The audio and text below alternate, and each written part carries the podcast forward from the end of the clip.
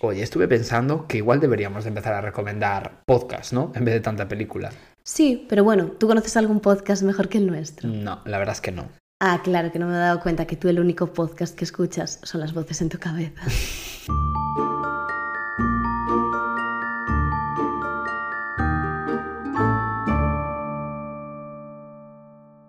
Muy buenas, yo soy Coral Yo soy Yayo. y estáis escuchando Sofá, Manta y Crimen, el mejor podcast sobre hacer tss, a los camareros. ¿Cómo que?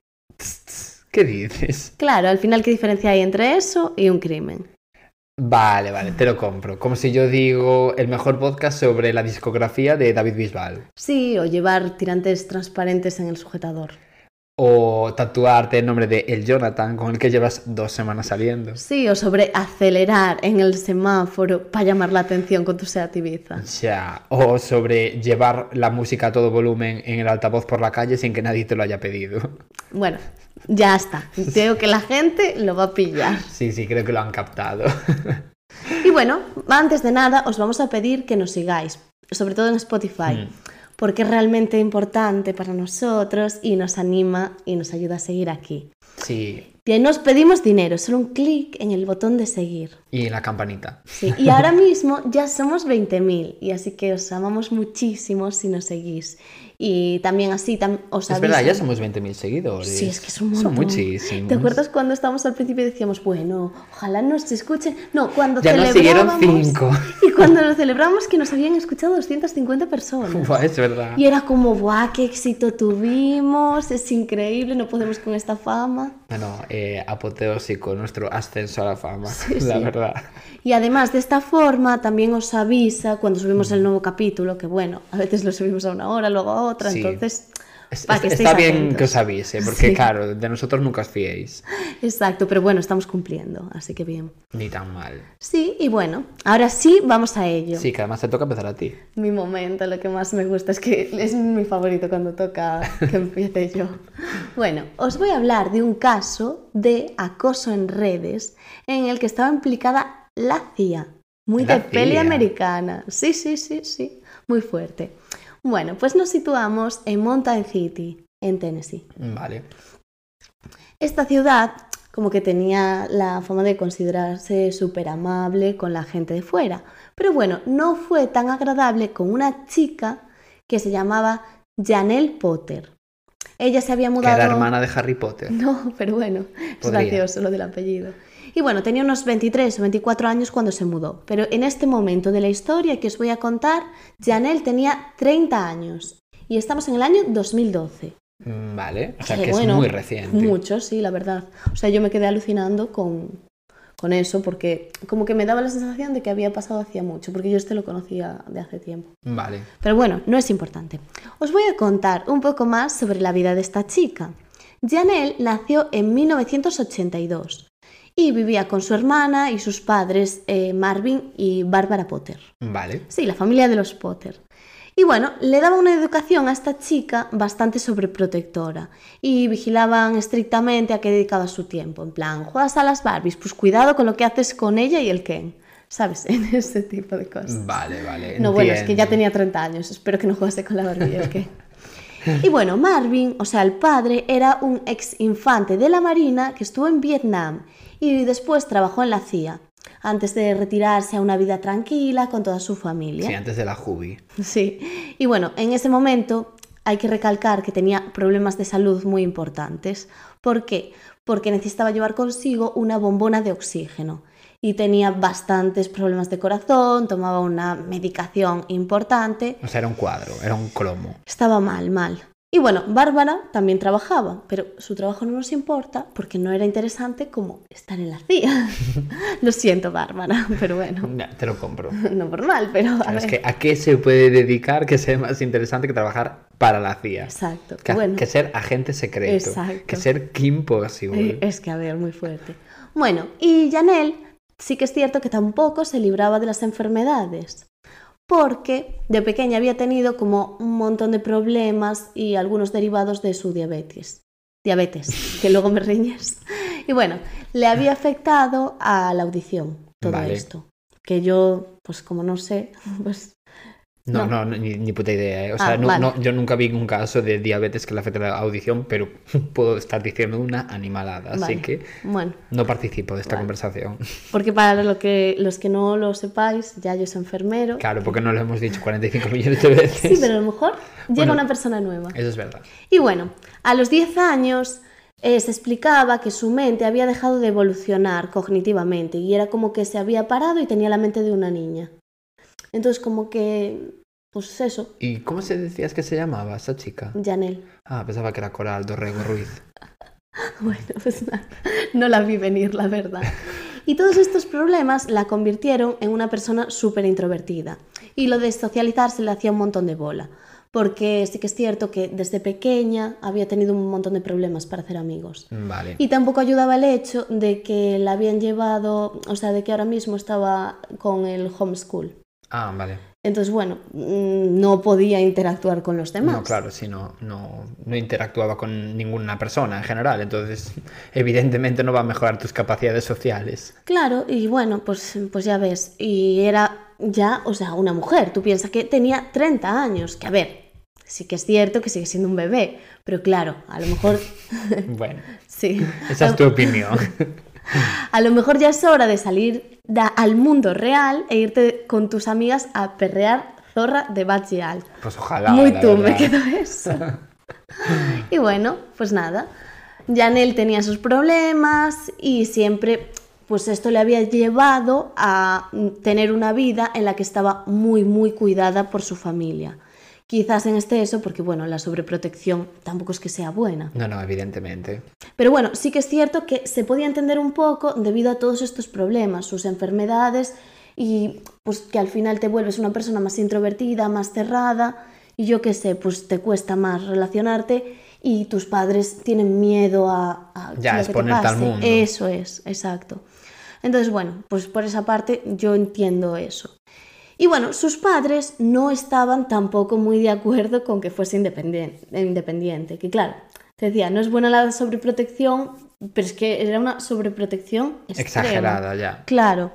Y bueno, para ellos era una chica débil que los necesitaba y que tenía que estar como todo el tiempo en casa, como que no querían que volase del nido. Y por eso tenía que cumplir una serie de normas, como por ejemplo... Ay, qué miedo, me dan Sí. esas normas. A ver, no era tan exagerado, pero sí que era un poco turbio para una persona De 30 años. Exacto, Yo una diría, adulta, joven, joven, quiero aclararlo, pero adulta. Y bueno, las normas eran, por ejemplo, no se podía sacar el carnet de conducir, que tus padres te dirán, oye chico, sácate el carnet. Pues este, No este caso no era, No decía lo puedes. contrario. No vaya a ser que vayas a donde te dé la gana. no buscar un trabajo, que claro, una va un poco con la otra, que a ver, pues no tener carne y tener trabajo, pero Sí. bueno, que ya querían como limitarla y en plan, no te busques trabajo, quédate en casa. Y que aquellos que quisiesen ser sus amigos, o sea, la cantidad total de cero personas, debían pasar una entrevista con sus padres. Y Janel también tenía toque de queda y no podía, no podía tener novio. Dios, yo es que siento que si hubiesen pasado algún tipo de entrevista, cualquiera de mis amigas no hubiesen pasado esa hipotética entrevista. Me hubiesen dicho rechazado. No, pero a una ver, por una. sí que es cierto que me parecen un poco extremas todas estas medidas. Dices, pues no sé por qué. Pero, por ejemplo, hay muchos padres que, bueno, es que con 30 años ya no, pero a lo mejor que no quieren que tengas pareja, que te quedes más en casa, o que a lo Vale. mejor la entrevista era como, bueno, pues preséntame a tu amigo y más o menos para saber quién es, lo traes a casa y le hago un par de preguntitas. Ya, pero yo no me lo quiero imaginar así. Yo me lo quiero imaginar en plan una mesa, el padre de un lado, el amigo del otro. Explícame de dónde viene tu familia, en qué trabajan, has fumado porros, si la respuesta es afirmativa fuera de esta casa. eh, O ¿sabes lo que te quiero haciéndole como un test de drogas. Exactamente, en plan, mm, vete sacando el brazo que te vamos a hacer una analítica, una serología para saber si tienes venéreas. o sea, yo me lo quiero imaginar así. Pues sí, un poco, un poco puede ser. Bueno, pues entonces, en este escenario, un día, mientras mm, Janel recogía sus medicamentos, tuvo la suerte de su vida. ¿Por qué? Porque se hizo eh, amiga de la empleada de la farmacia que se llamaba Tracy. Bueno, Tracy pues, un saludo para Tracy. quien fue súper agradable con ella porque sentía cierta lástima por Janel. Ya. Porque sí que es cierto que vivía en un barrio muy pequeño y a ver más o menos pues la gente se conocía toda. Y al principio estaba como súper reacia a ser su amiga, en plan, "Mm, me voy a hacer yo amiga de esta rara. Pero a pesar de estar solo siendo educada con ella, finalmente se sintió mal y comenzaron a pasar tiempo juntas y a hacerse amigas de verdad. Y parecía ahí que Janel empezaba a tener una vida muchísimo más fácil. Además, esta chica era súper buena y pues sus padres estaban muy contentos de que su hija tuviese por fin una amiga y hiciese vida social más allá de su casa. O sea, que pasó la entrevista. Pasó la entrevista, les gustó esta chica. Bueno, pues, Dijeron Tracy Ock. Exactamente. Entonces, bueno, Tracy la trató como una más de sus amigas e incluso le presentó a su grupo de amigos, con los que encajó súper bien. Y casi todos los del grupo tenían Facebook, la red social de confianza en ese momento, tu red social favorita. La red social de octogenarios actual. Pero tú y yo la tenemos, que lo sé. Perdona, yo no. Ah, no tiene. Yo no, desde hace como cinco años. Pues sí, la O sea, que hablan por ti. Bueno, pues nada. Y bueno, se comunicaban como muchas veces por ahí. Por lo tanto, ella como que quería formar parte de ese mundo. Normal, a ver, todos tus amigos tienen Facebook, pues a ver, dices yo también, ¿por qué no? Pues me uno. Que el Facebook está muy bien, porque tú quieres investigar a alguien, metes No, su nombre y entiendo- apellido. Yo entiendo que con tu edad, claro que te parezca que está muy bien. Es que es normal. Es lo que pasa cuando tienes cuatro décadas encima. Que va, no. Bueno, pues eso, que nosotros no participamos normalmente de Facebook, porque a ver, yo la tengo, pero bueno. Pero no participas. No participo mucho. Pero eso, somos como demasiado mayores para TikTok, pero demasiado jóvenes para Facebook. Probablemente. Y bueno, Janelle le pidió hacerse Facebook a sus padres y a ellos en ese momento les pareció ok. Dijeron, bueno, pues pa'lante. A ver, lo entendían. Como que quiero decirte, eran unos padres súper sobreprotectores, pero al final, Pero que no estaba mal de la cabeza. claro, no eran los De- padres de los Turpin, por ejemplo. Claro. Vale. Entonces les pareció bien, pero le dijeron que se la iban a supervisar y que iban a tener sus contraseñas. Y ella pues aceptó sin ningún problema. Dijo, bueno, ok, vale. Retiro lo de que no estaba mal de la cabeza. Pero, jolín, hemos visto casos mucho peores. Sí, eso es verdad. Este podcast va de lo que va. Vale, pues te voy a hablar un poco de su grupo de amigos. En este grupo estaba Billy Payne, que era el hermano de su amiga Tracy. O sea, Vale. Billy Payne y, que- y Tracy eran mm, Eran hermanos. Vale. Y al momento, Janelle lo vio y se enamoró de él. En plan, vio un chico guapísimo y perfecto para ella. Dijo, este para mí. Bueno. Pero ¿qué pasa? Que este chico venía con un inconveniente. Tenía novia y al tiempo tuvo un hijo con esta chica. Pequeño inconveniente, nada más. Consejito del día, no os fijéis nunca en alguien con pareja, que no puede traer nada bueno. Nunca. A ver, mm, sí que cabe aclarar que en el momento en el que ella se fijó en él, no estaba con ella, pero al rato como que se conocieron Vale. y se juntaron y ya tuvieron el hijo. Ya, Tardaron pum, se quedó poco. embarazada. Exacto.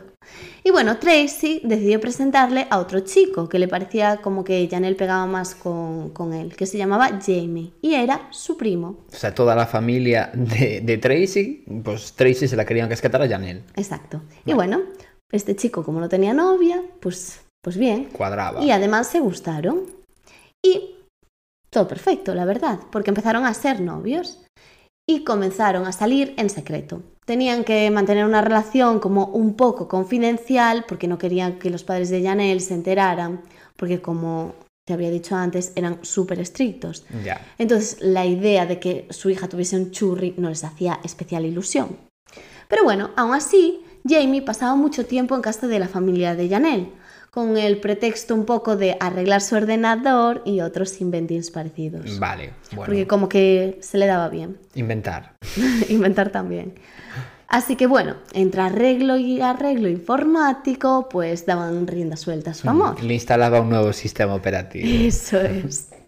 Y bueno, por el Facebook sí que es cierto que Janelle no hablaba con él porque sabía que sus padres le supervisaban el ordenador. O sea, que era bastante... Sí, recordemos que tenían sus contraseñas. Sí. Claro. Y era bastante listilla como para hacer eso. Ya. También tenía un teléfono de prepago, ella y él, los dos lo tenían, para llamarse y que los padres tampoco se enterasen. O sea, que para estas trampitas no tenía una mente tan un poco desarrollada. Ya. Sí, no, yo te lo compro. Y bueno, todo iba muy bien, pero... ¿Pero qué pasó? Todo iba muy bien, es cierto, porque Janelle vivía en el mundo de la fantasía, en la calle Arcoiris, pero un día, como siempre, en los casos estos de True Crime de este nuestro podcast, pues todo se torció. Y Janelle comenzó a recibir un montón de amenazas en el Facebook y mensajes de odio anónimos diciéndole todo tipo de cosas. Aquí pues ya puedes imaginarte el comentario más despectivo que te guste, como eres una guarra con W, que pega bastante además para el momento. Es que seguramente fue ese. Sí, y bueno, Janelle sentía mucho miedo y no sabía realmente quién podía ser, pero poco a poco comenzó a ver señales que le podían hacer creer que era Billie Jean, la novia de Billy. O sea, el chico en el que se había fijado. Que era el hermano de Tracy, ¿no? Sí, Vale. el hermano de su amiga. Y bueno, aclarar, que esto es un poco lioso, que Billie Jean era la novia y Billy, eso, era El hermano de Tracy. el hermano de Tracy. Vale, o sea que son- estaban saliendo Billy y Billie Jean. Sí, Joder, son nombres muy parecidos y es un poco lío. Y bueno, Janelle en ese momento ya estaba segura de que Billie Jean estaba detrás de todo el acoso en la red. Y entonces empezó una pelea entre las dos por la red. Mm, Vale. O sea, peor que una guerra mundial puede ser eso. Y las cosas empeoraron todavía más cuando Jamie, o sea, el novio de Janelle, se puso del lado de ella y no del de su primo, porque al final era el primo, Billy. Claro. Porque, jolín, a ver, tú también piensas que era su novio, pero claro, Ya. para el resto no, porque no, era un poco top secret. Vale. Pero bueno, Janelle estaba segura de que Billie Jean la estaba acosando porque estaba celosa como del físico de Janelle y se pensaba que su novio sentía algo por ella, o sea, un poco de básicas, más sororidad. Un poquito. Pero bueno, puedo entender que si te están acosando, pues te pases la sororidad por donde sabemos todos. Sí, por el órgano reproductor Claro, a ver, femenino. a ver. Sororidad sí, pero tonta tampoco. El caso es que esta pareja acaban de ser padres, como te decía antes, que tenían un niño. Y nadie entendía esa necesidad de celarse de Janelle cuando tienes pues ya tu familia, tu pareja. Ya, Y sí que más- no tenías nada, o sea, prefiero, ya habías ganado, entre comillas, Sí. en esa hipotética pelea entre las dos. Es que en realidad habías cumplido el sueño americano. Sí, sí, sí, o sea, solo le faltaba dejar a reposar una tarta de manzana en el alféizar de la ventana. Tal cual. Y bueno, la gente como que tampoco lo entendía porque también Janelle era una chica súper inocente que no había hecho nada. Entonces no entendían por qué tanto odio hacia ella. Ya, Y bueno, Janelle siguió recibiendo un montón de amenazas y ella compartía en Facebook todo en ese momento, en plan, deja de hacerme esto, yo no os he hecho nada y así. Y como era un pueblo súper pequeño, pues comenzaron como a crearse bandos y alimentarse un poco el cotilleo, que nos gusta a todos mucho un hombre. Y bueno, la, la pelea siguió aumentando e incluso hubo un lanzamiento de piedras por parte de Billy y Billie Jean en la casa de Janelle. O sea, Billy y Billie Jean lanzaron piedras a la casa de Janelle. O sea, que Sí. Billy se había metido ya en todo el percal también. Claro, a ver, en realidad estaban como los dos ahí. Vale. Evidentemente él se posicionó a favor de su novia. Vale, ya entiendo. Iban los dos en contra de ella y Janelle se sentía súper asustada. Ya, a ver, normal, es que yo que sé, al final. A ver, sí, y sin venir a nada. Bueno, finalmente las dos partes dejaron de ser amigos en el Facebook. Entonces, bueno, pues Ahí fue cuando ya solicitud. fue la mayor de las cosas terribles que pudieron haber ocurrido. Sí. Y por desgracia no fue donde terminaron los problemas, que todos lo imaginábamos. Solo unos días después, Billy y Billie Jean fueron encontrados muertos en su Perdón. propia casa. Dios, eso sí que no lo vi venir, ese cliffhanger. ¿A que sí? Es que es fuerte. Y además su hijo estaba sentado en un charco de sangre de Billie Jean y en los brazos de su madre. Hostia. Es que durísimo. Sí, sí, porque además todo parecía pues es una pelea de Facebook tonta. Sí, una pelea tonta. Y además había como varios moratones en los cuerpos de la pareja que indicaban como que también habían sido agredidos antes de matarlos a tiros. Dios. Sí que es cierto que por suerte el bebé estaba bien, pero no había nada que hacer con ellos, o sea, habían muerto. Entonces, ¿qué pasa? Que empieza una investigación, como siempre en estos casos, y la policía sospecha que esto lo ha hecho un sicario. Y empiezan a preguntar a la gente del barrio, y esta les cuenta los problemas que tenía la pareja con Janelle y su familia, por lo que van a casa de Janelle para preguntarle a ella y a sus padres si saben algo de todo esto. Y ellos les dicen que están súper tristes por los asesinatos, pero que solo querían que parase el acoso, pero que jamás recurrirían, no sé, a pegarle un montón de tiros Hombre, es que, a, a la pareja. Entonces la policía habla con Jamie, el novio de Janelle, para interrogarlo, porque los padres de Janelle parecían los menos culpables debido a su edad y los problemas físicos del padre, que recordemos que cargaba con una bomba, Ya. una bomba de oxígeno. Y a ver, Sí, sí, que, tenía es- un montón de que historias. era un cuadro, Hmm. esa persona. Entonces, al principio Jamie estaba muy tranquilo hasta que les preguntó si la CIA estaba allí. Y ellos pues le responden, amor, esto no es agente 007 ni tú eres James Bond. Olvídate.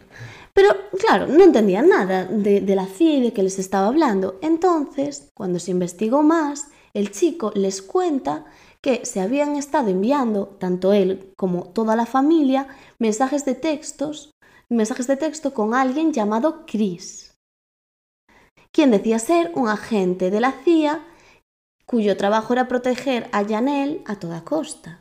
Perdón. Es que estás alucinando, ¿verdad? A ver, sí que es cierto que esto tenía un poco de sentido, porque, jolín, al final sí que es cierto que el padre de Janelle era ex agente de la CIA y podía ser pues un colega de él, este tal Chris. Bueno, ya, sí, sí que es verdad. Entonces, tras un nuevo interrogatorio, Jamie se rompe y pide a la policía un trato para contar todo lo que había pasado. Y efectivamente eso hicieron. Entonces, Jamie cuenta a la policía pues lo de los correos y las amenazas en Facebook que recibía Janelle de forma anónima. Y que una persona que había venido de la CIA se puso en contacto con la familia para explicarles que quería protegerlos y que sabía que las amenazas venían de Billy y Billie Jean y que ellos estaban planeando matar a Janelle. Mm, vale. Y Marvin, o sea, el padre de Janelle, estuvo hablando un montón de tiempo con este agente, o sea, con el Chris este, y finalmente, pues, pues todo llevó a una tragedia, que te voy a contar. La policía trajo al padre de Janelle para interrogarlo y hacer que confesara, Hmm. aunque es cierto que no se creían del todo que pudiese haber hecho esto, ya que era pues como un anciano frágil que necesitaba tanques de oxígeno para respirar. Ya, sí, a ver, está claro que solo no lo, no lo pudo haber hecho. Claro, y además estaba como pues en muy mala forma física. Entonces, bueno, luego se dan cuenta de que este hombre no necesita llevar siempre con él esa bombona de oxígeno. Y Marvin, o sea, el padre de Sí. Janelle, pronto confiesa haber disparado él a Billy y a su novia para proteger a su hija Janelle de cualquier daño. Y que Jamie lo había acompañado. El, el novio de, de, Jan- de Janelle. Sí. Vale. O sea, lo había acompañado en esta excursión a la casa de la pareja. Yo flipo. Sí. ¿Y, Y bueno. sabía algo de todo eso? Pero no me adelantes. Vale, vale, vale. Él les cuenta lo mismo que Jamie, que estaban planeando pues matar a su hija, que le estaban amenazando y que había una persona de la CIA que le estaba ayudando a planear cómo lo hacerlo para que la policía obviamente nunca se llegase a enterar. Claro. Entonces les cuenta toda la película. Y la policía registra la casa de los Potter. Y allí encontraron como un montón de emails destruidos con una máquina de estas especiales, las trituradoras. Hmm, Trituradora de papel, sí. Bueno, pues eso. Y Bárbara, la madre de Janelle, lo que hacía era imprimir estos correos para que el padre los pudiese ver. Y en todos los correos, pues Chris, el agente, había estado informando sobre las amenazas que Janelle había estado recibiendo. Y Bárbara, asustada por la vida de su hija, también había incitado un poco a Marvin. En plan, oye, igual deberías de cargarte a estas dos personas. Sí, porque, Flipo. jolín, porque veía que la vida de su hija corría peligro. Hombre, ya, pero... Y se encontraron, pues eso, muchísimas hojas hablando de todo esto. Que imagínate el trabajo que le tuvo que dar al señor que se encargaba de montar todas estas piececitas. Bueno, ya me jodería. Claro, y Bárbara, pues eso, que entre Marvin y ella comentaban los correos y le respondían a, a Chris. Entonces la policía aún estaba como confundida con la identidad de este misterioso chico. Porque claro, no sabían quién era este ángel de la guarda. Ya. Y bueno, empiezan a investigar y lo buscan a través de la IP. Pero, sorpresa, porque los emails se habían enviado desde el ordenador de los Potter. Alguien de la familia se había creado un perfil falso para hacerse pasar por Chris, el de la CIA. ¿Quién había sido? Muy fuerte, no lo digas. Pues ¿qué pasa? Que cuando se celebra el juicio, la policía lleva a declarar al chico que salía en las fotos de ese perfil, Hmm. de Chris, y efectivamente era la misma persona. Pero el chico no se creía agente secreto. O sea, no se creía Kim Possible en ningún momento. No tenía ni idea de qué le estaban hablando cuando le hablaban de la CIA. Dios, estoy flipando. Sí, sí, sí. Y casualidades de la vida, era un chico que... Hmm, es que quiero hacer un momento de pausa para esto. Había estudiado con Janelle. ¿En serio? Era un compañero de Janelle. La propia Janelle era Chris, Claro. que tenía todo el sentido. Y dijo, nada, busco un chico aleatorio de mi clase, me hago un perfil falso, digo que es un paisán de la CIA y a tomar por el culo. Exacto. Eh, a ver. Se creó una identidad falsa y había engañado a su madre, a su padre y a su novio, haciéndoles creer que le llegaban un montón de amenazas de esta pareja. Es ¿En más, serio? O sea, que sí. no ocurría en ningún momento lo de las amenazas. No, no, no, no. De hecho, Marvin y Bárbara al principio como que le quitaron importancia. En plan, bueno, esto es una tontería, una pelea entre estas chicas y no pasa nada. Pero como Janelle no obtenía el protagonismo que creían merecer, pues se creó el perfil falso en Facebook y empezó como la conspiración de asesinato con este perfil del, del tal Chris. Vale, vale, ya entiendo. Y la tonta y la tímida de Janelle había sido como la mente maestra que había organizado los asesinatos de Billy y Billie Jean utilizando a su madre, la, la ingenua de su madre, Claro. y a su padre, el amante de las armas, y a su novio tontito enamorado, Jamie, como piezas clave de este. Y en realidad ella en ningún momento asesinó a nadie, que quiero decir, vale, porque, porque descubrieron el tema de lo de Chris, pero si no, ella hubiese librado Claro de que todo. sí. ¿Sabes lo que te quiero decir? Evidentemente, Qué o sea, fuerte. sí. Y además que sí que es cierto que dirás, bueno, pero su madre le estaba supervisando el Facebook. Pues lo hacía mal. La Ya, no, supervisión no, claro. fue muy eficiente. Evidentemente. Y para planificar esto, en realidad tienes que ser muy inteligente, por lo que quedó bastante en duda lo de la edad mental de 10 años. O sea, yo pienso que simplemente se estaba haciendo la tonta, porque Eso si no es imposible. E imaginaros la cara que se les tuvo que quedar a sus padres y a su novio cuando se enteraron que habían cometido dos asesinatos porque esta chica simplemente quería estar con el chico y él pasaba de la cara de ella. Estás malita. A ver, obviamente. Qué fuerte. Malita, que Qué tenía fuerte. Yo novia soy los e hijo. padres y buah. Es que le digo, o sea, buah, es que me- se me cae todo el coño, eh, de verdad. Es muy heavy. O sea, tienes celos de un chico que no conoces, que no quiere nada contigo. Es que. Y bueno, pues los tres miembros de la familia fueron a prisión con cadena perpetua. Y Jamie aceptó como un acuerdo, que era el que te decía antes, que había hecho un trato con la policía. Pero bueno, la verdad, una basura de acuerdo, porque era una, un acuerdo de culpabilidad de 25 años. Vale. Pero ya ves tú, o sea, te vas a pasar toda tu vida en la cárcel. Y Janelle, hoy por hoy, sigue diciendo que es inocente. Claro. O sea, sí, Janelle sigue inventando que podría ser la protagonista de una novela turca. Un poco sí, ¿eh? O sea. Es y, heavy. y claro, están en la cárcel, entiendo, eh, los eh, que están el padre, Jamie y Janelle. Pero la madre no. No, no, todos, todos. Todos, todos, La- Los tres de la familia, o sea, eh, Janelle y su padre y su madre. Y el novio. Y el novio. Vale, vale. El novio aparte. Lo que pasa que ellos fueron condenados a cadena perpetua. Vale, vale, vale, ya entiendo. Qué Fuertísimo. fuerte. ¿A que no te esperabas ese plot twist? No, para nada, ¿eh? Pero para nada. O sea, Pues sí. me parece muy fuerte. Es una historia de Catfish súper heavy. Sí, un poco sí. Y bueno, pues yo considero que esa chica de tonta no tenía nada. No, no, ni un puto pelo de tonta No. tenía. Escúchame. No, era tú. Qué hija de puta. Eso fue un golpe bajo. Te la tenía que devolver.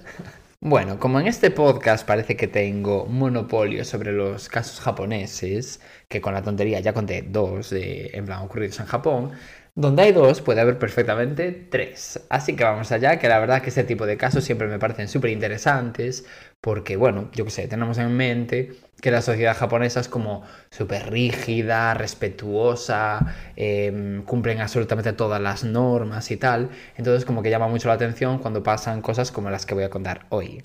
Venga, vale. Nos situamos en el año 1997, o sea que Ah. no es tampoco muy reciente, pero Bueno. bueno, no es tan antiguo. no. Y directamente os voy a contar que esta historia empieza con una decapitación. No me escondo. Vale. Es que claro, pensé, ¿cómo voy a contar esto? Pero es que si no empiezo así, no tiene ningún tipo de sentido la historia. Vale. Ya lo entenderéis. Todo ocurre el 27 de mayo de 1997. Una hora antes de que, de que, bueno, de que los alumnos de primaria del colegio Tainohata, por ejemplo, que está en la ciudad de Kobe, obviamente, en Japón, el celador del colegio descubrió en la puerta de, mm, bueno, de la entrada del colegio una cabeza empalada. O sea, hola, que eres Ned Stark en Juego de Tronos. O sea, me parece muy fuerte. Tú imagínate, ¿no? El, ese celador y que de repente llegues a tu puesto de trabajo, pum, y en la entrada una cabeza empalada. ¡Qué horror! Horrible. A la cabeza le faltaban los ojos y tenía la boca cortada de lado en lado, concretamente de oreja a oreja. Que por cierto, qué puto problema tienen los asesinos con hacer cosas así, porque no es la primera vez que contamos, ¿sabes? Lo de, lo de que, yo que sé, a alguien le cortan la boca de lado a lado, ¿sabes? Ese tipo de cosas. Ya. ¿Cuál es exactamente el fetiche que nos estamos perdiendo aquí por parte de los asesinos? Porque Es no que el entiendo. Joker ha hecho mucho daño. Yo creo que sí. En fin, continuó. Obviamente, el celador del colegio llamó a la policía porque te puedes imaginar la caída de coño que tuvo esta persona cuando descubrió que había una cabeza decapitada en la puerta. Quiero decirte, Trauma de por vida. Obviamente, es que imagínate. Y poco después eh, de que la poli llegara, descubrieron que la cabeza pertenecía a un niño de 11 años, que se llamaba Jung Hase. Dios. O cómo se pronuncia. Que bueno, era evidentemente alumno del colegio. Ya. La cosa es que encontraron dentro de la boca de Jung una nota que ponía lo siguiente. Este es el principio del juego. O sea, cito textualmente, obviamente. Este es el principio del juego. Tratad de pararme si podéis, policías estúpidos. Deseo desesperadamente ver gente morir. Es un desafío para mí cometer eh, asesinatos. Dios. Eh, se necesita un sangriento juicio para mis años de gran amargura. Todo esto escrito con tinta roja y firmado por un tal Seito Sakakibara. Dios. Que, si recordarás, y unos pocos capítulos para atrás hablamos del asesino del zodíaco. Sí. Y es un poco como este rollo, ¿sabes? Del asesino del zodíaco. Mm, De hecho, bueno, se rumorea que el tal Seito Sakakibara se inspiró un poco en él para, bueno, para escribir esta carta y hacer lo que hizo. Ya. Que a los dos les encantaba el protagonismo. Les encantaba. Y dirás, ¿quién coño es Seito Sakakibara? Bueno, no nos adelantemos porque hay bastante más misterio del que parece detrás de este nombre. Eh, porque no es exactamente ese su nombre, ya me entenderás. Pero de momento vamos a llamarlo así, Seito. Bueno, pues poco después de descubrir la nota en la boca de Jung, la policía encontró el resto del cuerpo en una colina que había cerca del colegio. Estaba por allí. Vale. O sea, súper cerca, ¿eh? Hmm. Vale, pues pocos días después, concretamente el 6 de junio del mismo año, o sea, de 1997, un periódico de Kobe que se llama Shimbun recibe de repente una carta escrita a mano. Por eso te digo que se parece mucho a lo Mm. de tal.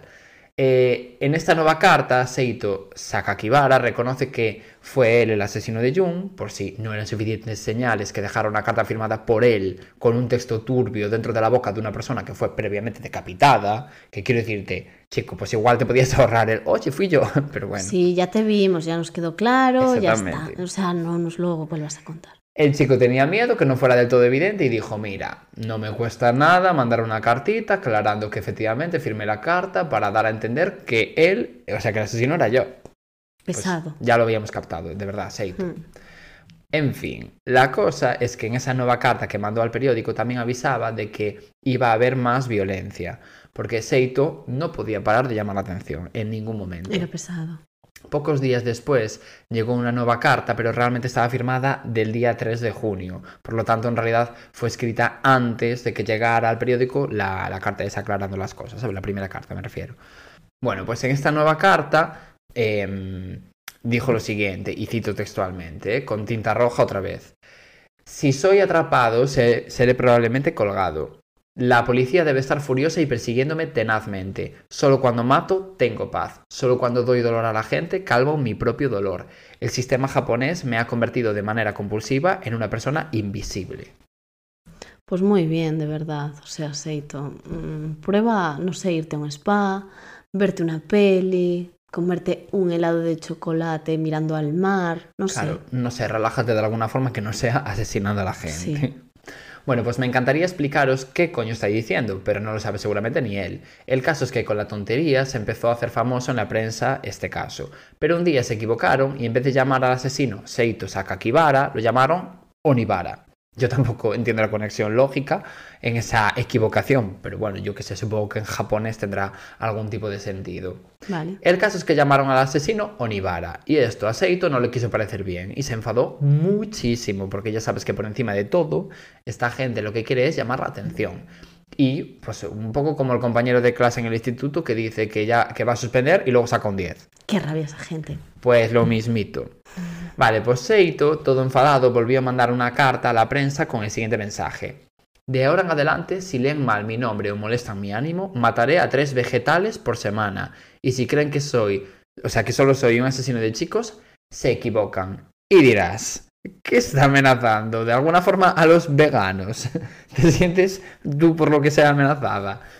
Eh, ¿Tienen que empezar a sentir miedo el colectivo japonés de zanahorias? Bueno, pues no. Seito por vegetales se refería a las personas con algún tipo de discapacidad, no solamente física, ¿eh? o sea, todo tipo de discapacidades. Y su amenaza fue, fue esa porque Jung, el chico al que había decapitado, iba a educación especial en el colegio, entonces pues yo que sé, dijo, nada, este chico tiene algún tipo de discapacidad, pues vegetal, punto. Ah, o sea, encima te aprovechas de la vulnerabilidad de esas personas. Exactamente. Y bueno, en fin. No, y encima los insultas, es que claro, todo mal. Sí. Además, en la carta también decía, no voy a ir tan lejos como para decir a los policías que deberían arriesgar sus vidas, pero persíganme con más furia y determinación. Claro, él quería todo el rato que lo persiguieran.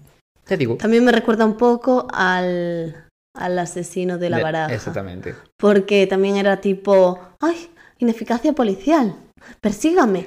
Es que no os ¿Qué enteráis de nada. que no me encontráis? Pues lo mismito. Por favor, no sé, hazte un sudoku, léete la Biblia, mm, no sé, haz cosas en las que inviertas mucho tiempo. No sé. Por lo que sea, pero no sé. Deja de hacer el ridículo. Sí. Bueno, la policía ya empezaba a estar eh, harta de este chico mandándose cartitas con la prensa como si esto fuera San Valentín. Así que decidieron movilizar a más de 500 investigadores para que encontraran, bueno, pues al chico. Porque además estaban súper presionados por los padres del colegio. Hombre, que claro, sí. evidentemente cero gracia les hacía que un asesino andara suelto por ahí. No, ya, O sea, y, y más de ese calibre. ya. De esta forma, el 28 de junio de 1997, la policía encontró al asesino. Bien, vale, vale, genial. Resulta que era un chaval de 14 años solamente y que usaba el nombre de Seito Sakakibara como seudónimo, para que la policía no lo tuviera tan fácil para pillarlo, evidentemente. De hecho, este dato, eh, tanto la policía como la prensa lo tuvieron claro desde el segundo número uno, porque no había ninguna persona que se llamara así en Japón, no había ningún Seito Sakakibara. Además de, de- ser real el nombre, no podrían mencionarlo en las noticias, porque recordemos que, mm, bueno, para los que no lo sepáis, para los que no escuchaseis ninguno de nuestros capítulos sobre algún crimen japonés, eh, no está permitido allí desvelar el nombre real de los menores cuando cometen un crimen. Por eso, cuando uno mm, allí hace algún tipo de delito, no se puede divulgar su nombre en prensa, en prensa, perdón, como forma de preservar su, bueno, su infancia, en caso de que decidan reinsertarse en la sociedad al crecer y todo el rollo. Vale, Bueno, entiendo, Como que aún no se les considera suficientemente responsables para cometer algo así eh, y que sean ellos los culpables y que no sea pues su educación, lo que sea. Sí, que está así la ley. Exactamente. Vale, Entonces la movida es que no se puede desvelar los nombres de esta people. vale. Y sin embargo, la prensa sí que hablaban de Seito Sakakibara todo el rato. Entonces, Claro. quiero decir, es porque sabían que no era su nombre. Y tampoco sabían que era menor en ese momento, Bueno, entiendo. también, exactamente. De hecho, el nombre real de Seito Sakakibara no se desveló por parte de la prensa o de la policía por ese motivo. Así que le siguieron llamando por ese seudónimo o por el nombre de Boy A o Chico A. ¿Por qué? No lo sé, pero ¿por qué no? Bueno, una vez se supo quién era el verdadero asesino, confesó que en- engañó con artimañas a Jun para que fuera con él y así poder secuestrarlo. Luego lo mutiló, le rebanó la cabeza con una sierra de mano y luego fue cuando colocó la cabeza allí en, en el colegio para que lo viera todo el mundo. Además, los investigadores descubrieron que en la cabeza de Jung había restos de semen. Dios, qué asco. O sea que... Pero que tenía pinta de que fue como a posteriori, ¿sabes? Como que le debió de poner cachondo el hecho de haber hecho ya. eso, ¿sabes? Ya me imaginaba. Por si todo esto fuera poco, una vez detenido, Seito confesó un segundo crimen que ocurrió unos meses antes. Ah, que no le parecía suficiente. No. Así que hagamos un pequeño salto en el tiempo, concretamente a febrero de ese mismo año, de 1997. En ese momento, un adolescente que no había sido identificado todavía golpeó con un martillo a dos chicas de primaria que iban tan tranquilas por la calle viviendo su verdad. Sin, em, sin previo aviso ni nada, quiero decirte, o sea, me refiero, iban tan tranquilas y de repente esa adolescente apareció y las golpeó con un martillo y empezó a, ¿sabes? Y se empezó a perseguir. Sí, sí, que no, que no había una razón, bueno, Claro. nunca hay una razón justificada, No, pero, pero, no iban en el mismo grupo, ni discutieron, ni nada así. sí, de repente, un pum, apareció. desencadenante cualquiera. Exacto, apareció y pum, martillazo. Quiero matar a alguien y ya. Exacto. Pero las dos chicas, bueno, pues tuvieron suerte y lograron escapar de allí corriendo y salvaron su vida. Menos mal. Bueno, poco después, eh, el 10 de marzo de 1997 concretamente, Ayaka Yamashita, que era una chica de 10 años, iba caminando con su grupo de amigas de- eh, cuando de repente un chico, que en ese momento tampoco fue identificado, la empezó a atacar. Ayaka recibió un mogollón de golpes en la cabeza con un martillo.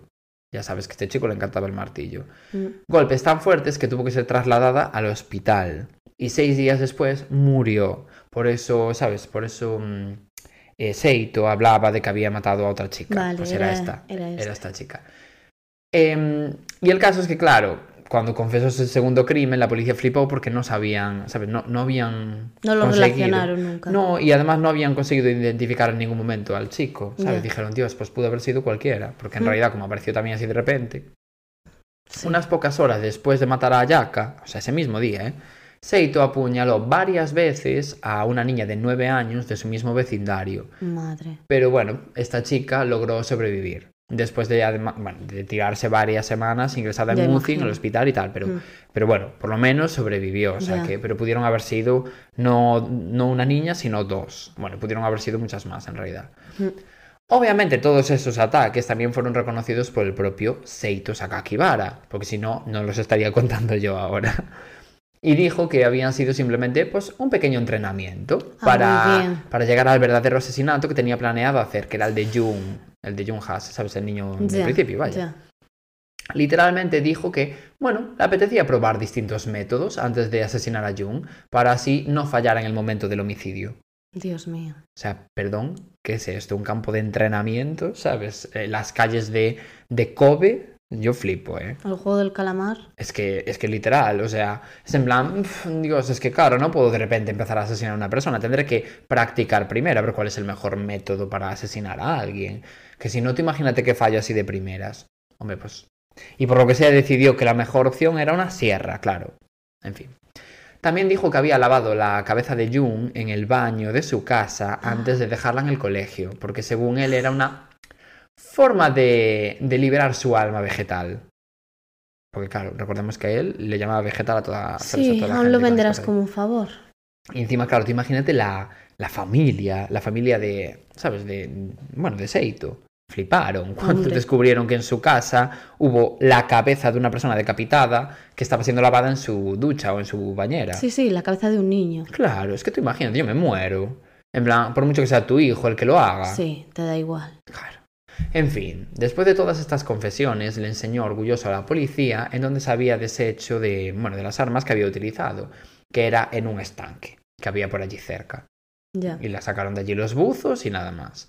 No se supo realmente mucho más porque la policía, claro, al ser menor, no dejaron que se supiera ni dónde mató a Jung, ni tampoco explicaron cómo descubrieron realmente que había sido él, porque, quiero decir, ese- esa información nunca se supo, no se supo cómo llegaron a descubrir que fue Seito el, el asesino. Ah, vale. De repente claro. lo detuvieron y Ya. yo no te conté en ningún momento cómo descubrieron que fue él, ni cómo lo, ¿sabes? Cómo lo detuvieron, ni nada, es que no se supo. Ya habrá secreto de sumario, entiendo. Ya al margen de eso es que la propia ley esta que te digo de infancia protege ese tipo de informaciones. Ya, ya, ya, ya. Y bueno, sí que se supo que después de la detención, la policía encontró en su habitación libros de Hitler, cintas de vídeo sobre asesinatos y bueno, y serial killers, y un diario personal con toda su historia súper detallada. Pero súper detallada. Vale. Sobre todas las cosas que había hecho y los pensamientos que tenía mientras lo hacía. En plan, y cada segundo y cada pensamiento intrusivo que se le pasaba por la cabeza. Ya, es que a ver, si tu icono es Hitler, pues tienes un problema. Exactamente. Por ejemplo, después de los ataques a todas esas chicas en la calle en febrero y en marzo ¿no? de 1997, escribió, Llevé a cabo estos sagrados experimentos hoy para confirmar cuán frágiles son los seres humanos. Bajé el martillo cuando la chica dio la vuelta a su casa y me miró. Creo que la golpeé dos veces, pero estaba tan excitado que no lo recuerdo bien. Perdón. ¿Qué te digo? En fin. Terrible. Unos días después volvió a escribir. Esta mañana mi, mi mamá me dijo, pobre chica, la chica atacada parece que ha muerto. Y bueno, en fin, ya te puedes imaginar, cosas de ese calibre todo el rato en ese diario, como si disfrutara de todo el proceso. Claro, ¿sabes? y su madre sintiéndolo mal por la chica y siendo tu propio hijo el que había cometido los asesinatos. Claro, o sea, y él como regodeándose, ¿sabes? Ya. De todo eso. A todo esto nos puso en contexto sobre este chico, eh, porque bueno, era un poco complicado teniendo en cuenta que comencé la historia ya avisando de que había una, una decapitación. Y además poco se sabe de su infancia por el tema este de la ley de infancia. Pero vaya, que Seito Sakakibara, o como quiera que se llame realmente, porque sabemos que este es un seudónimo, eh, nació en 1982 en Kobe, Japón. Anda, pues el mismo año que nació la chica de mi caso. Sí, pues ya es casualidad también, Sí. no lo hicimos aposta, ¿eh? lo juro. Vivió toda su vida en Kobe, en, en donde fueron todos Sí, este estos sitio. asesinatos. De hecho, este caso es conocido como los asesinatos de Kobe, como estáis viendo en el título, por ese motivo. Vale. Y hay registros en su diario y por declaraciones que dio su madre que dicen que desde los 12 años practicaba con mucha frecuencia, adivina, crueldad a los animales. Ay, qué sorpresa. Ya. Es Pensé que me ibas a decir, vale. No, pues no. De hecho, a muchos animales terminó decapitándolos también. Además, a partir de esa edad empezó, o sea, de los 12 años, empezó a llevar navajas y cuchillos grandes al colegio. Y no, no creo que fueran de confianza como los tuyos. No, a ver, no llevo cuchillos, quiero aclararlo, por Pero favor. navajas sí. Bueno, una chiquitita para Nos comentó mayor mucha gente. Yo también llevo navaja, yo también tengo... Navaja de confianza. Eres un icono de las navajas. Ole. Nos podrían patrocinar. Bueno, evidentemente, sin que nadie de los profesores se diera cuenta de que llevaba todo esto, pero algunos alumnos sí que se fijaban en que llevaba, claro, armas encima. Y cuando le preguntaba por qué, les contestaba que llevar armas le ayudaba a calmar su permanente irritación con el sistema. No sé si quieres dar opiniones sobre tu experiencia, pero dudo que fuera la misma. No, no, desde luego que no. Entre sus hobbies parece ser que estaban coleccionar ojos de gato, lenguas de animales y que le encantaba mutilar palomas. Ay, no puedo, es que Lo yo normal. esto lo paso fatal. Es que normal. De hecho, una historia de la época cuenta que una vez colocó una hilera de ranas en el suelo de la calle y luego les pasó por encima con la bicicleta. Mm. O sea, quiero decirte, ¿en serio a su familia todo esto le parecía normal? Yo me imagino poniendo, yo qué sé, 30 ranas en el suelo y pasándoles por encima con la bici, o yendo con una navaja al colegio con 12 años, como si esto fuera Minnesota, y mis padres me encierran en un, cien- en un centro psiquiátrico todo lo que me quede de existencia. Hombre, es que a ver, no o sea, sé. como mínimo. Hay señales, yo lo siento, pero en este caso sí. De hecho, claro, la sociedad japonesa en ese aspecto estaba muy enfadada con la familia, porque era en plan, ¿en serio no veis nada raro en el comportamiento de esta persona? O sea, decapita gatos y colecciona lenguas de no sé qué, ¿sabes? Y mm, todo os parece súper normal. No podéis llevarse el niño al, al psiquiatra o yo qué sé. O hacer simplemente a lo mejor no estás loco, pero sí. No, pues, pero no de digo alguna loco. manera tratarlo. Jolín, Ya, plan, que tienes un problema. Claro, es un trastorno, Sí. evidentemente, del comportamiento, de alguna forma, sí, sin el duda. decapitar palomas, Hmm. digo yo, es que no sé, no me, hace- no me parece lógico, pues puedes llevarlo a terapia de alguna forma para saber lo que le pasa a ese niño y no, ah, bueno, pues es- ya, ya se le pasará, es la adolescencia, Sí. En fin. En noviembre de 2001, Seito, eh, después de ser condenado, fue transferido a un reformatorio convencional para que se le enseñaran habilidades sociales. Que las necesitaba bien. Claramente. Y unos meses después a un reformatorio psiquiátrico a terminar allí su condena. Vale. En marzo de 2003 eh, pidió la libertad condicional y, bueno, pues se le, se le concedió. Y los jueces consideraron que Seito había sido rehabilitado y había alcanzado un nivel aceptable para un suave reingreso a la sociedad. Plan, como poco a poco. Mm. Este caso, obviamente, tuvo muchísima repercusión en la sociedad japonesa por la gravedad de, de los hechos Hombre, a ver, normal. Y por el debate que se abrió acerca del papel que tienen las familias a la hora de educar a sus niños, por eso que hablábamos. ¿En Mucho. serio no te das cuenta de que algo va mal Sí. en la educación de tu hijo si hace esas barbaridades? Y, y hasta qué punto eso afecta en sus acciones futuras, que, lo, que es un poco lo que el tema de la ley esta, que claro, hasta qué punto un niño de 12 años es plenamente, ¿sabes?, consciente de que eso está mal, si nadie se lo dice. Bueno, ya sé que es mucho más complicado que eso que estoy Sí. diciendo, pero que la- el, el espíritu de esa ley va un poco por ese camino. A ver, para mí la familia tiene un papel fundamental en todo obviamente, eso. obviamente. Y bueno, eh, además provocó cambios, todo esto, en las leyes, como por ejemplo que se rebajara la imputabilidad de los menores de los 16 a los 14 años en Japón, vaya. Porque claro, como este chico tenía 14 cuando se ocurrió, pues fue un poco por eso. Anda. Y si crees que la historia termina aquí, estás muy equivocada, Coral, como siempre. ¿En serio? ¿Te acuerdas? Pues no sé si quiero escuchar más, la verdad. Mm, Pues vas a flipar. ¿Te acuerdas lo que te dije de que el nombre de Seito y dónde vive y todo eso nunca se sabría por el tema de la ley de infancia, bla, bla, bla, ¿no? Sí. Bueno, pues esto sería así, de no ser porque en junio de 2015, o sea, hace nada en realidad, a Seito le pareció un planazo publicar una autobiografía titulada Zeca, Ah. en la que contaba su verdad. Muy bien. En ese momento él ya tenía 32 años. En este libro, en principio, parecía arrepentido y pedía perdón a sus víctimas, pero bueno, a la vez daba muchísimos detalles de los crímenes y parecía como regodearse un poco en ellos, porque era rollo, cogí un cuchillo de 15 centímetros y le rebané, imagínate, la carótida eh, en plan a la altura de no sé qué, a 4 centímetros de la clavícula. ¿Sabes Sí, lo que te quiero decir? no es necesario todo eso. Exactamente, es en plan, bueno, pues si quieres pedir disculpas, no hace falta punto número uno que escribas un libro y punto número dos que des tantos detalles de cómo mataste a toda esa gente. Y intentar lucrarte, entiendo, porque no creo Por que lo escribieses por amor al, or- A, es- arte. a eso vamos. En, ya digo, de hecho, la familia de Jung intentó bloquear la publicación del libro porque no querían que, mm, claro, que Seito se lucrara con el No asesinato de su hija. ni que se lucrase ni el maldito protagonismo que quería tener esta persona. de Exactamente. verdad, no te cree nadie. Pero no lo consiguieron y además el libro eh, llegó a la lista de los bestsellers de, de Japón. Que claro, te imaginas, la gente estaba como loca por intentar saber todo eso. Terrible. La primera tirada de 100.000 ejemplares se agotó en tres semanas y solo por esa primera edición Seito se embolsó 93.000 dólares. Dicen que a lo largo de estos años el dinero que recibió llegó a, superar el millón y medio de dólares por ven- las ventas del libro. Obviamente esto desató la furia, la furia de la sociedad japonesa, que di tú que seguían comprando el libro igual, ¿eh? pero a ver, entiendo Como que no todos. le gusta, nos gusta a los seres humanos el morbo. Es Totalmente. increíble.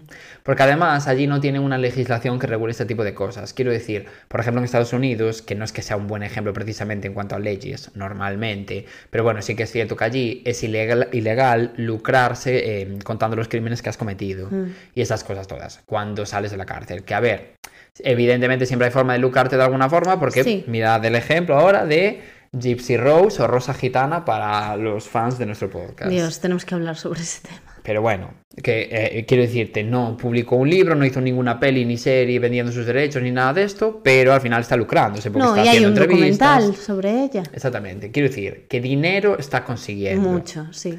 Aunque Sí. sea de forma más indirecta que pues vendo mis derechos de no sé sí, qué. es triste, porque una cosa es que tú tengas derecho a la reinserción y a tener una vida sin que te estén acosando, si es que te has reinsertado, que bueno, eso... Que bueno, no sí, se que eso ya sabe, depende de cada claro. uno, tal. Pero otra cosa es que ya encima ganes dinero a costa de la gente que has matado. Claro, es que eso no mola nada. Bueno, el caso es que en el libro Seito además contó que padecía una conducta sexual desviada e incorregible, que vete tú a saber, y que había obtenido satisfacción mutilando animales antes de los crímenes. Y dijo literalmente, cuando ingresé al secundario, ingresé, perdón, al secundario, ya me había aburrido de matar gatos, bueno, el secundario, el instituto, vaya. Y gradualmente me encontré fantaseando sobre cómo se sentiría matar seres humanos como yo. Muy bien, y vas pues escalando a niveles altísimos en tu en tu locura. Sí, batalla por ser Sí. mala gente. Mala chusma. gente, sí. Bueno. Un asco de persona. En fin. Pocos meses después, Seito decidió que no era suficiente con el libro y, y abrió una página web donde subía imágenes bizarras de un hombre desnudo con una máscara, con los abdominales bien marcados, que, según él, era él mismo. O sea, ¿sabes? Como imágenes todo el rato de él llamando la atención, en plan, mirad qué guapo estoy, no sé qué, como si fuera una especie de OnlyFans, para que nos entendamos. Y en respuesta a todo este circo que armó, el, peri- eh, el periódico Shukan Post dijo, mira, estamos hasta el coño de que este chiquito esté forrándose con sus crímenes. Así que decidieron desafiar a las leyes de protección de menores y expusieron la identidad de Seito. Todos rebeldes. Sí, sí. Publicaron en portada que el nombre real de Seito era Shinichiro Azuma, así que os estaba mintiendo, sí que sé el nombre real de esta persona, que es, ya digo eso, Shinichiro Azuma, o como se quiera pronunciar. Pues muy e bien. incluso contaron que trabajaba como soldador en una empresa de construcción y que vivía en Saitama, que era un suburbio al norte de Tokio. Y puso en circulación una de las escasísimas fotos que hay de él, que supongo que te estaréis viendo ahora mismo en la portada de, de este capítulo en Spotify. Pues me parece súper correcto, la verdad. A Yo ver, se lo quiero comprar, en plan, dijeron, mira, este chico está pasándose de la raya, pues mira, que nos multen, da igual. sí, bueno, sí, pero a ver, ¿hasta qué punto? Tontos tampoco. Sí, sí, yo ya digo, yo se lo quiero comprar un poco. Yo a ver, que entiendo que no está bien, todo el rollo, que tiene su derecho a tal. A tomar por el culo. En este caso, no, yo lo siento mucho. Es lo que putísimo hay. Y nada, hasta aquí el caso de hoy. No me ha gustado, si me vas a preguntar. A ver, entiendo que no, claro. Pero Dios mío, qué horror. Siempre traes como casos súper macabros. Es que los de Japón son increíbles todos, Ya. ¿eh? Yo flipo, de verdad. En plan, siguen las normas siempre. Ahora, cuando no las siguen, se vuelven zumbaos. Ya. Bueno, pues bueno, nada. Hasta aquí el capítulo de hoy. Sí. Y nada, pues lo que os decíamos al principio, seguidnos y comentadnos y podéis también dejarnos pues casos para, para preparar, porque en Instagram sí que es cierto que mm, Nos tenemos- volvemos locos. Sí, sí, entonces si nos lo dejáis en Spotify mejor. Sí. Ah, y saludar a María Fernández Junquera, que nos pidió que la saludáramos porque, bueno, yo qué sé, ve- porque nos escuchaba siempre, le venía muy bien para olvidarse de sus problemas. Sí, que es súper bonito que en realidad Mm. alguien nos diga que le gusta nuestro podcast y que lo utiliza como para entretenerse y olvidarse, pues eso, de los dramas. Exactamente. Y nada, nos vemos la semana que viene como siempre, los lunes a las 6 de la mañana y un besito. Chao, un besito.